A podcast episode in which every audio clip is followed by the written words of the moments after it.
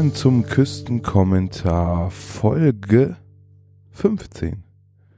Diesmal aus der Hängematte Version 2.0. Also ich liege wirklich, wirklich wieder in der Hängematte, wieder draußen unter freiem Himmel und nehme diesen Podcast auf.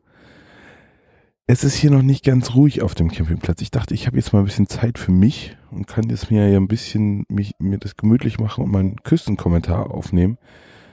Ähm, erstens waren so ein paar Pfadfinder hier, die sind jetzt alle ins Bett gegangen. So eine Jugendgruppe, ich glaube, die kam aus Spanien. Ähm, darauf habe ich gewartet, dass sie ins Bett gehen. Und kaum sind die ins Bett gegangen und ich so, ja, jetzt kann ich mal in Ruhe meinen Podcast aufnehmen. Waren hier so eine Gruppe Menschen, die sind an meiner Hängematte vorbeigefahren. Und zwar waren es durchweg Männer, ich glaube so 20 Stück und alle schoben eine Mofa vor sich her. Und ähm, haben jetzt quasi gerade ihr Lager aufgebaut, sitzen natürlich jetzt alle schön in der Runde und trinken Bier und quatschen die ganze Zeit. Wäre jetzt bestimmt interessant zuzuhören, was die sich so erzählen, weil die lachen die ganze Zeit. Ist bestimmt ganz witzig. Aber ich verstehe es leider nicht. Ich kann kein Portugiesisch. Aber ich habe hier, glaube ich, Wein hier noch. Ja, ich sehe, mein Wein äh, ist gar nicht so einfach hier. Ähm, ja, ich trinke jetzt erstmal einen Schluck Wein. Wir sind ja jetzt im Weinland. Ich glaube, Portugal ist ein Weinland. Moment, sonst, ja. Ich hoffe, ihr habt euch das genauso gemütlich gemacht wie ich. Sitzt vielleicht nicht in der Hängematte, sondern macht irgendwas anderes. Aber ich bin immer noch in Portugal mit meiner Familie. Ähm, aber heute sind wir quasi nicht mehr am Atlantik. War uns ein bisschen zu warm.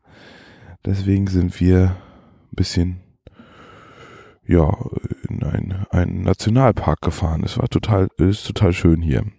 Also ich erzähle das gleich nochmal, wie, wie schön das hier ist. Ich wollte nur mal so ein bisschen sagen, was so vorher passiert ist. Ich glaube, den letzten Küstenkommentar habe ich aufgenommen, als wir in Estoril waren oder besser gesagt in Cascais. Cascais. Das ist ähm, kurz vor Lissabon, also quasi, wenn man auf die Karte guckt, links neben Lissabon direkt an der Küste.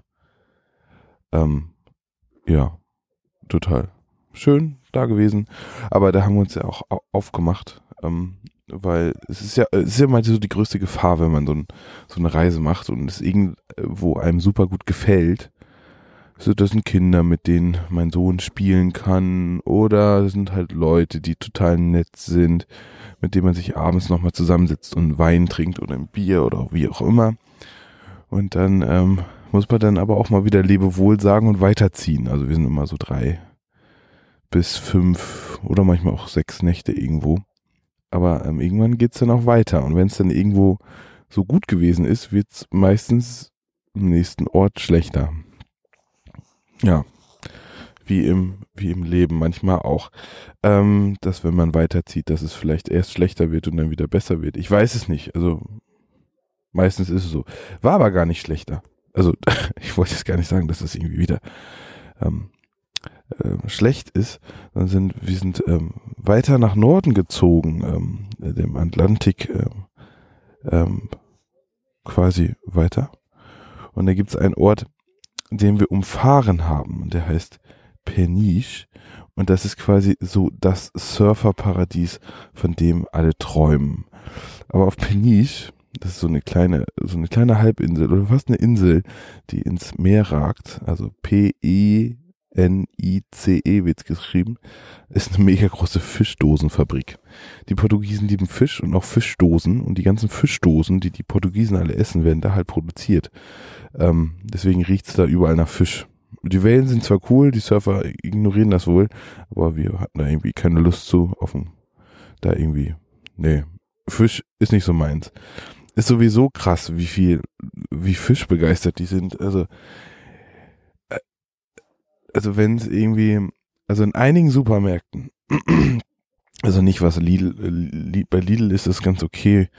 Äh, die haben auch zwar eine große Fischauswahl, aber meistens ist es dann, ja, weiß nicht, tiefgefroren. Also es gibt halt einen so einen Trockenfisch. ja, weiß nicht, wie der heißt, der wird hier überall verkauft und ähm, der stinkt bestialisch. Und der wird dann halt so trocken gelagert in den Regalen.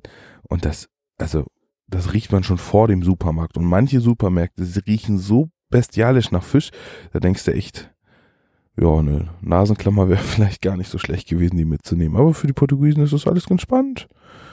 Alles ganz, ganz entspannt. Wenn es dann Supermärkte gibt. Also auf dem Land ist es, ich weiß nicht, habe ich das schon im letzten Podcast erzählt? Weiß ich gar nicht. Könnte sein, dass ich es nicht gemacht habe. Aber wenn, wenn nicht, dann erzähle ich jetzt einfach mal doppelt. Ähm, auf dem Land, in den Dörfern ist es halt so, also in den Dörfern, also so 500, 2000 Seelen, Orten oder noch kleiner, da gibt's gar keine Supermärkte. Ist bei uns ja auch nicht so, aber irgendwie so 10 Kilometer entfernt ist ja eigentlich immer ein Supermarkt. Ist hier nicht so. Ähm, in den Dörfern sind dann halt, ja, ist dann wo kriegt man das Essen her? Entweder man hat ein Auto und fährt dann irgendwie eine halbe Stunde, Stunde bis zum nächsten Supermarkt. Wenn man das nicht hat, geht man auf den Markt. Also in den meisten Orten gibt es zweimal pro Woche einen Markt, wo man irgendwie alles kriegen kann, von Fahrradschlauch bis Kuchen und Unterwäsche. Ähm, kann man alles auf so einem Markt kaufen, der findet dann irgendwie zweimal die Woche statt. Und wenn die Leute da was brauchen, was die nicht haben, sagt man einfach Bescheid und der nächste bringt es mit aus der Stadt. Boah, was äh, das ähm, also Märkte, auf denen man das kauft, was man zum Leben braucht, ähm, ist für mich als Deutscher irgendwie unvorstellbar in unserer krassen, superschnellen Gesellschaft. Zack, ein Klick bei Amazon, morgen ist es da. Hier ist das ein bisschen entspannter. Oder es gibt auch so Markthallen. Das sind so, so Hallen, wo steht ein Supermarkt dran, ist aber kein Supermarkt, ist halt ein Markt. Also stehen halt überall Verkaufsstände. Und da kann man dann quasi, ja, das Brot kaufen oder, oder Fisch oder Obst oder Gemüse oder auch Reis. Also, ähm, ja, das gibt's da halt. War für mich neu und eine ganz neue Erfahrung, dort einzukaufen. Ich glaube, ich habe auch ein Foto gemacht. Ich, ich schicke das, ich, ich pack mal ein paar Fotos unter diese, unter diesen Podcast einfach mal darunter, wenn ich darüber so erzähle. Das habe ich, glaube ich, beim letzten Mal nicht gemacht. Ja, Peniche haben wir in, in einem großen Bogen drum gemacht, ähm, weil es da wohl nach Fisch stinkt. ja, aber dafür sind wir nach Nazaré gefahren. Also für die Surfbegeisterten unter euch ist das bestimmt ein Begriff. Da finden nämlich jedes Jahr die Big Wave Weltmeisterschaften statt. Da sind nämlich die größten Wellen der Welt. Also wusste ich gar nicht, dass wir das in Europa haben, dass die größten Wellen der Welt in Europa sind. Und die sind halt so, Entschuldigung, 30, 40 Meter hoch. Und da surfen die halt runter. Und in Nazaré ähm, standen wir halt oben auf so Klippen und konnten halt so auf den, auf den Strand gucken. Und ich glaube, jetzt glaube ich gerade Weltmeisterschaft. Ähm, bin jetzt nicht so der Fußballfan. Aber die Portugiesen sind natürlich genauso verrückt wie die Deutschen. Und ähm, immer auf den Stränden, also nicht so in den Innenstädten zwar auch, aber auf den Stränden, auf den großen äh, Plätzen dort, also quasi auf dem Sand werden halt Bühnen aufgebaut und da ist dann immer Public Viewing. Krass, auf dem Strand Public Viewing habe ich auch, das wusste ich nicht, dass es das sowas gibt. Aber die Leute ähm, sind halt viel draußen. Generell findet das Leben in Portugal eher draußen statt als drinnen. Ähm, nachts um 23 Uhr ist in den Dörfern eigentlich immer noch genauso viel los wie am Tage, aber es liegt wahrscheinlich auch ein bisschen an den Temperaturen.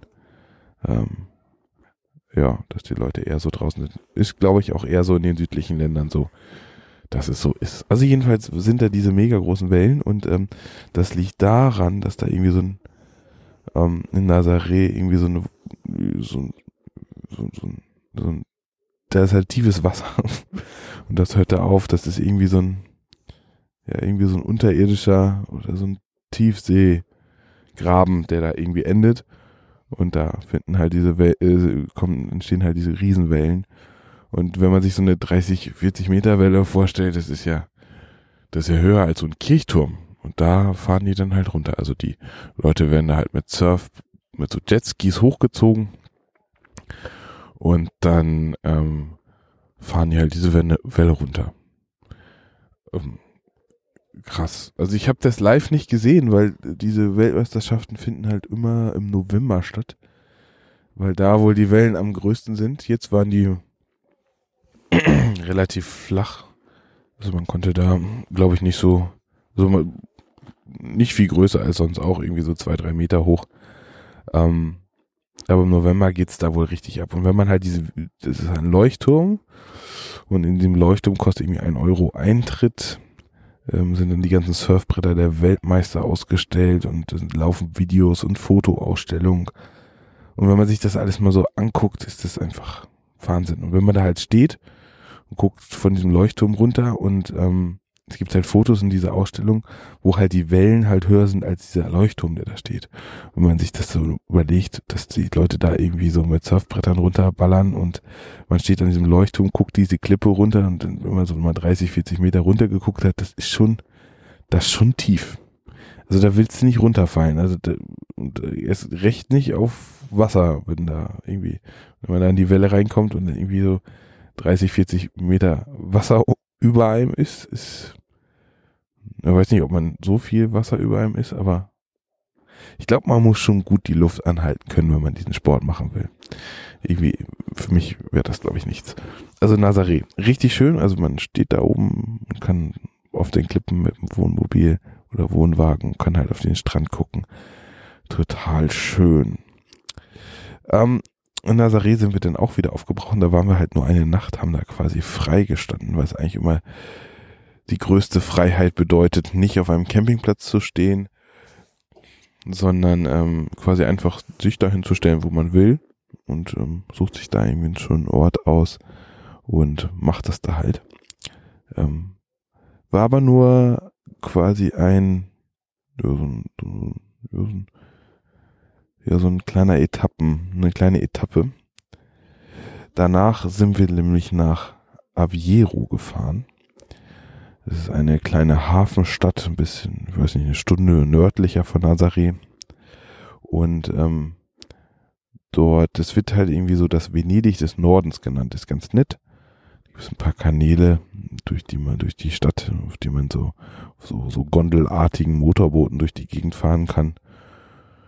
Ist ganz nett, ist aber halt nicht Venedig. Also wenn, wenn man schon in Venedig war, dann, dann, dann, dann ist es eher langweilig. Aber für meinen Sohn war es natürlich total cool. Er stand in, konnte, durfte dann halt diese, diese, dieses Motorboot halt steuern, stand da halt hinten dran. Das Foto werde ich jetzt nicht veröffentlichen, weil ich meinen Sohn nicht so ins Internet so krass stellen möchte. Aber war halt ganz nett. So eine schöne, schöne Stadt. Und vorgelagert vor der Stadt gibt es ähm, eine, eine, ich würde mal sagen, so eine Badeinsel, die eigentlich nur für Touristen gemacht sind. Einmal die Costa Nova und einmal die Costa Brava oder P ähm, ja. Wir waren halt auf dieser Insel, es war ein schöner Campingplatz. Man hatte das Meer direkt vor, auf, vor den Füßen und es ging halt ein, so eine kleine, als, als Norddeutscher würde man sagen, Schlänge ins, ins Meer und da konnte man halt dann ins Meer laufen, irgendwie so zwei Kilometer und von dort aus auf den Strand schauen. Das war war ganz cool. Also hat mir gut gefallen da. Waren da auch irgendwie zwei, drei Tage und sind dann halt wieder weitergezogen. War jetzt nicht so der super Campingplatz. also, ja. Und ähm, auf dem Weg nach Norden ähm, kommt man nach Porto. Und Porto ist halt, also, ähm, also ich weiß gar nicht, wie ich sagen soll. ich habe schon echt echt viel gesehen das ist halt so die Wahnsinnsstadt. Also das ist halt Wahnsinn. Es ist einfach so, so, so, so schön, die Stadt. Äh, kann man sich rein verlieben und ich habe mich rein verliebt. Also quasi in die Altstadt. Also ich habe ja nicht so viel davon gesehen. Also man, man sieht ja immer nur das. Ist halt, ist halt schön. Also es gibt halt ähm, in Porto ähm, gibt es halt zwei Städte, die quasi so gegen, gegenüber liegen. Und das ist einmal Porto und Gaia. In Gaia findet halt die ganze Portweinproduktion statt und da sind die ganzen Lagerhallen etc. Und in Porto ja, es ist sehr, sehr hügelig und kein Vergleich zu Lissabon. Also, wenn jemand Lissabon gut findet, Lissabon, wo ist denn jetzt mein Wein? Da. Äh, wenn jemand Lissabon gut findet, kann man gut finden. Ich finde die Stadt auch wunder, wunderschön. Aber äh, Porto, also wenn, wenn, wenn, wenn, weiß nicht, von 1 bis 10 und wenn, wenn Porto 10 ist, ist Lissabon so 4.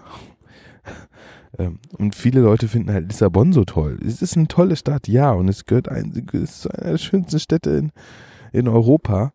Aber Porto liegt sogar noch unter Brügge, würde ich sagen.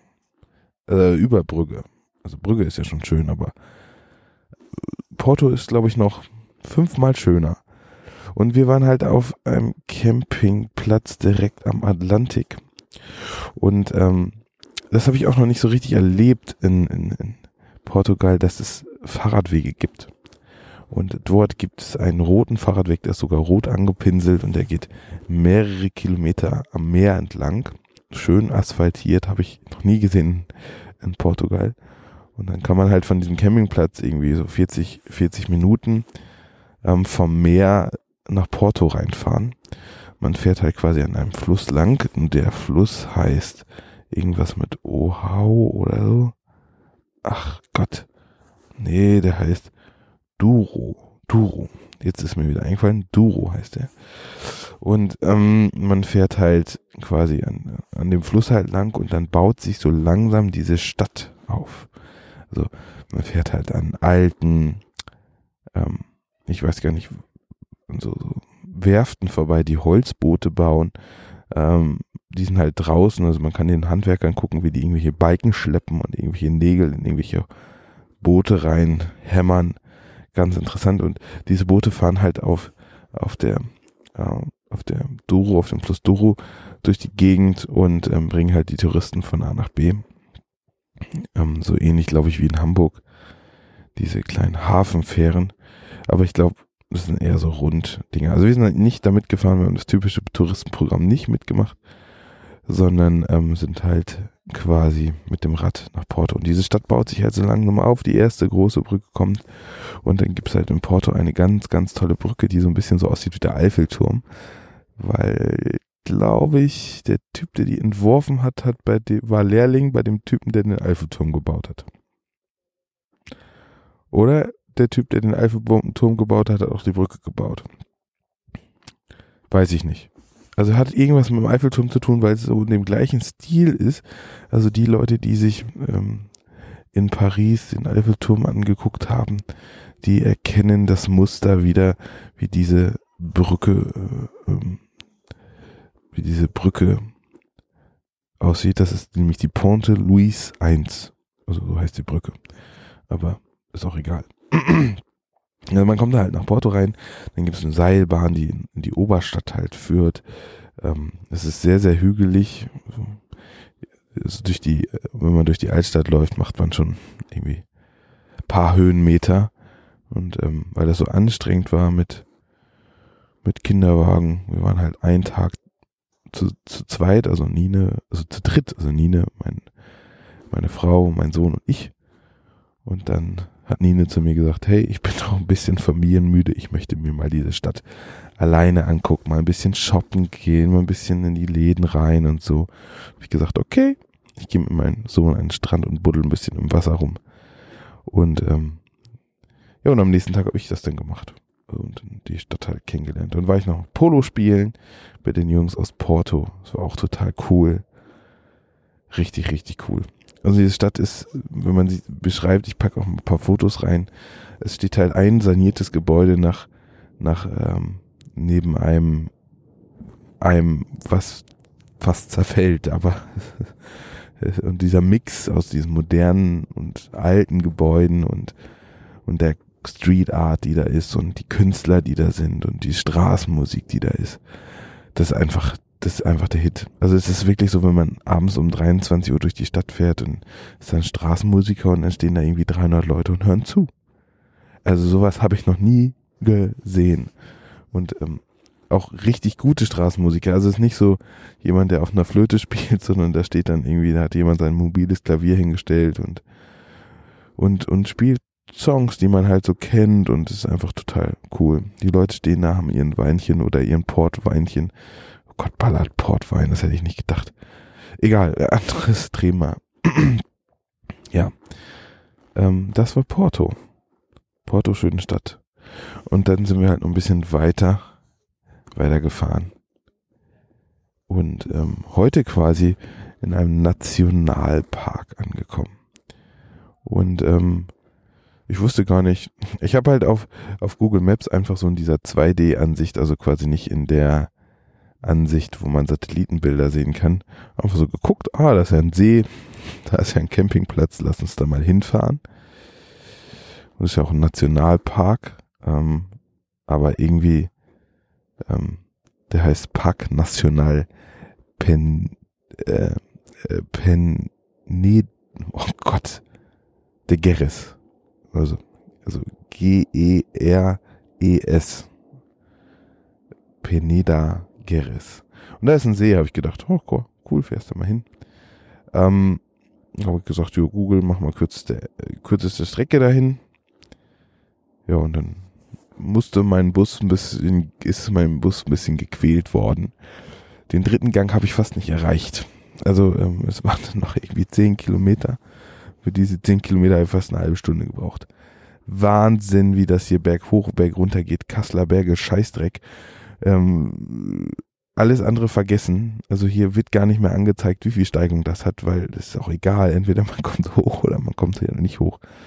Ähm, die Touristen, die neben uns mit einem Wohnwagen angekommen sind, die sind extra einen Umweg gefahren, weil dieses, es gibt halt drei Strecken, die hier hochfahren, hochfahren. Ja, das heißt Campo de Geris, also quasi Campo ist wahrscheinlich Berg. Ähm, ich dachte, weil ich habe nur äh, Camp gelesen, C-A-M-P, und da dachte ich, ja, der Campingplatz. Aber dass es ein Berg ist, habe ich nicht gedacht. So, so naiv gehe ich immer an die Sachen ran. Ähm, mitten im Nichts. Und ähm, jetzt komme ich mal ein bisschen dazu, diesen Campingplatz zu beschreiben. Das ist nämlich ein Traum. Ähm, ähm, es ist halt ein Wald. Und ähm, ich habe, es ist terrassenförmig angelegt, sozusagen. Ähm, jetzt muss ich mal ein bisschen auf mein Aufnahmegerät gucken, weil irgendwie hört sich das gerade so an, dass ich so leise bin. Nee, alles gut. Ähm, es ist halt ein Wald und ähm, es gibt halt Hänge und an diesen Hängen kann man halt trotzdem nur ein Zelt aufbauen, weil das so terrassenförmig, terrassenförmig angelegt ist. Und hat man dann so eine Terrasse und dann kann man ein Zelt aufbauen. Es gibt hier einen kleinen Pool, man kann in den Bäumen ähm, quasi campen. Da werden halt quasi Seile zwischen den, zwischen den ähm, Bäumen gespannt und dann kann man halt oben in den Bäumen halt auch schlafen. Oder es gibt einen, einen Kletterpark, wo ein Guide alle zwei Tage kommt und man kann Kletter, Klettertouren machen durch die Bäume und es ist, ist einfach total schön. Deswegen sind auch gerade hier so ein paar Pfadfinder und hier so eine Motorrad, eine Mofa-Gang angekommen. Ist ja auch nicht viel los. Man sieht so die, ähm, wie heißt die auf Deutsch? Ah, jetzt fallen mir wieder so ein paar deutsche Wörter nicht ein, weil man die ganze Zeit wieder nur auf Englisch rum, rumredet. Die Fledermäuse, ja, die, ähm, die fliegen hier durch die Gegend und holen sich die Mücken aus dem, und es ist ruhig. Und wenn man jetzt so in den Himmel guckt, also ich sitze gerade ein bisschen unterm Baum, ähm, wenn man jetzt so in den Himmel guckt, da vorne ist eine Ecke, sieht man ganz toll die Sterne. Also man hat hier eine geringe Luft, äh, Lichtverschmutzung, sodass man toll die Sterne gucken kann. Man sieht sogar so ein bisschen den Nebel vom, von der Milchstraße. Das habe ich zuletzt am Balaton gehabt, dass man da den Nebel von der ne Milchstraße sehen kann. Das gibt's, also kann man bei uns gar nicht sehen. Also total, total cool. Und jetzt sind wir oben auf diesem Berg. Ich weiß gar nicht, wie hoch wir sind. Ähm, die Bäume hören irgendwann auf. Ich weiß nicht, auf wie viel Metern, also die hören schon auf. Ähm, wenn wir jetzt so 50 Meter Höhenmeter hochgehen, dann sind da keine Bäume mehr. Für einen norddeutschen Küstenjungen es ist ein skurriles Bild, ähm, ähm, dass irgendwann die Bäume nicht mehr sind. Bei uns sind die immer alle auf dem Boden und hier auf dem Berg hören die irgendwann auf, weil die hier nicht mehr sein können. Warum, weiß ich nicht. Wahrscheinlich irgendwas mit dem Sauerstoffgehalt oder so. Keine Ahnung. Muss ich mir mal reinziehen, warum das so ist. Ja. Und ähm, wie ist das Camperleben so total entspannt. Ähm, man trifft halt öfters mal Leute, die auch Elternzeit haben und aus Deutschland kommen. Aber ansonsten sind es meistens die Franzosen oder die Spanier, die auf Tour sind. Gucken uns alle immer komisch an, wenn wir sagen, wir haben drei Monate Zeit. Und ähm, dann wird mir eigentlich erst so bewusst, in was für einem Luxus wir gerade sind. Generell, in was für einem Luxus wir in Deutschland sind. Das ist der absolute Wahnsinn. Das ist, das merkt man erst, wenn man auf so einer Tour ist, immer wieder so ein bisschen ähm, runtergeholt und so wieder auf den Boden der Tatsachen geholt, ähm, wie, ähm, wie, wie toll es doch ist, in Deutschland zu leben und was für einem Luxus wir da leben. Also das Wasser aus der Leitung kann man trinken. Das ist ja schon eine Sache. Hier muss man sich immer so so fünf Liter Kanister Wasser holen, die gibt's halt in jedem Supermarkt. Ähm, die nehmen wir halt ähm, als Trinkwasser und zum Kochen. Und ähm, das Wasser, was man hier kriegt, kann man höchstens zum Händewaschen benutzen. Und zum Duschen, das ist auch schon, uah, naja. Ähm, und wenn man in Deutschland ist und ähm, ähm, sein Trinkwasser ähm, aus der Leitung kriegt, ist schon, ist schon cool. Das nicht nach Chlor schmeckt oder so. Ähm, aber das macht halt auch jeder hier. Jeder schleppt ähm, nach jedem Einkauf irgendwie mal so 10, 10, 10 Liter Wasser mit nach Hause, damit man irgendwie wieder Trinkwasser zu Hause hat, was man bei uns einfach aus der Leitung zapfen kann. Ähm, spannend. Das ist halt ein Luxus, der mir so richtig krass aufgefallen ist. Dann halt dieser Einkaufluxus, dass man überall zu jeder Zeit alles haben kann. Das ist halt auch krass. Ähm, ja, aber dafür haben die Leute hier einen anderen Luxus und zwar Zeit. Das ist alles, alles viel entspannter. Also man kann auch mal mit dem Fahrrad an einem Polizisten vorbeifahren, ohne Licht anzuhalten, ohne gleich ins Gefängnis zu kommen. Ähm, auch, auch ganz nett. Prinzip biologische Selektion. Wenn du blöd bist, Licht an dein Fahrrad zu fahren, äh, machen, dann musst du dir keine Sorgen und musst dir keine Gedanken machen, wenn du irgendwann vom Auto überfahren wirst. Ja, ja. Ich bin auch mega entspannt. Ich bin, ich bin runtergekommen, ich weiß nicht mal, was für ein Wochentag heute ist. Oder wer ähm, in der Fußballweltmeisterschaft gegen wen spielt oder wer jetzt abgekackt hat oder so. Ich habe keine Ahnung. Das Deutschlandspiel habe ich nicht gesehen. Ähm, ich weiß nur, dass sie irgendwie verloren haben. Und als die Portugiesen gespielt haben, hat man das immer so draußen gehört, also ähm, dass die Leute immer gehupt haben. Wir waren so im Restaurant da hing zwar ein Fernseher, aber da hat auch keiner hingeguckt, weil haben halt irgendwie alle gegessen. Und ähm, das ist so super cool beim Essen. Also das ist, also so wenn man so in die einheimischen Restaurants geht, ähm, ist es halt spannend, weil es sind meistens halt so ein paar Frauen, die da stehen und ähm, das Essen halt frisch zubereiten. Die ähm, Speisekarten werden handgeschrieben und da gibt's dann halt das, das an dem Tag, was, was es dann halt gibt. So. Und dann kann man da zwischen zwei, drei Sachen auswählen, kann man das essen. Und ähm, wenn man dann Pommes bestellt, dann werden Kartoffeln geschält und die werden die dann zerschnitten und dann kriegt man halt Pommes. Also nicht so Tüte auf, Pommes in eine Fritteuse, sondern das wird, das wird, aua, Mücke, hör auf. Ja, da merkt man mal wieder, dass man in, in so einer Hängematte liegt. Ja, das ist, ähm, Essen ist hier sowieso total cool, total günstig und total frisch. Also hier gibt es einfach keine Fertigprodukte, weil Fertigprodukte sind einfach viel zu teuer. Hier wird einfach alles selber gemacht. Ähm, ja, jetzt läuft hier eine Katze lang. Die Moped-Jungs sind auch noch da. Also wird ja alles selber gemacht. Ich, ich verliere immer den Faden, das ist schlimm. Aber das ist einfach so, wenn man die ganze Zeit rummonologisiert, dann ähm, verliert man das so ein bisschen. Ja, was gibt's denn sonst noch? Ich weiß auch nicht mehr, was ich jetzt noch erzählen soll. Es gibt halt super viele Eindrücke, man, die man hat. Das fängt an vom, weiß nicht, ob ich das schon erzählt habe, das wahrscheinlich schon. Dass Polizisten immer jegliche Straßen arbeiten. Wenn jemand eine Pflasterarbeit macht, steht immer ein Polizist daneben. Sehr, sehr cool. Also man sieht halt öfter mal Polizisten, die Baustellen begutachten. Das finde ich immer sehr, sehr witzig. Würde in Deutschland auch niemand tun. Egal. Wir auch nicht mal so vergleichen. Wir sind jetzt schon im Norden von Portugal. Und uns gefällt Portugal so, so schön, so, so sehr, dass wir eigentlich gar nicht nach Spanien rüberfahren wollen. Obwohl die Grenze irgendwie so zwei Kilometer Luftlinie entfernt ist. Ähm, weiß ich noch nicht, wo wir als nächstes hinfahren. Bei uns ist sowieso, wo fahren wir als nächstes hin? Das wird meistens erst entschieden, wenn man im Auto sitzt und das Navi anmacht. Dann hat man irgendwie ein paar Tipps gekriegt von irgendwelchen anderen Leuten, die, die hier so unterwegs sind. Sagen, hier ist ganz cool oder das ganz cool. Ähm, und dann wird das halt spontan entschieden. Und manchmal ist es cool. Und manchmal sagt man, ach, man fährt am nächsten Tag doch weiter. Ist halt spannend. Und das Camperleben ist halt immer, immer, immer lustig. Was ich so vermisse, ist eine Dusche. Eine eigene Dusche für mich wo ich einfach mal das Wasser andrehen kann und weiß, die Temperatur bleibt.